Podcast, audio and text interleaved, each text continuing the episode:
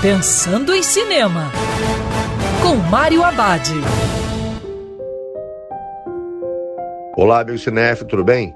Os cinemas abriram, mas ainda vai demorar um pouco para tudo voltar ao normal. Enquanto isso, uma boa pedida assistir em casa um suspense Vozes e Vultos. Na história, Catherine precisa sair de Manhattan e mudar de vida, quando seu marido consegue um emprego como professor da história da arte numa faculdade em uma cidade pequena.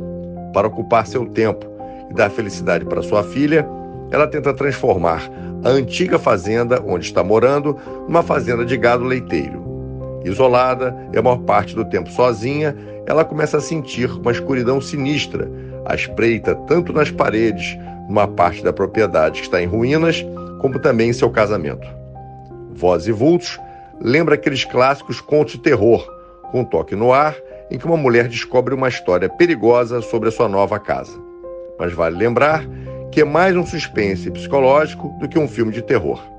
E lembrando, em tempos coronavírus, o cinema também pode ser no sofá de casa. Quer ouvir essa coluna novamente? É só procurar nas plataformas de streaming de áudio. Conheça mais dos podcasts da Band News FM Rio.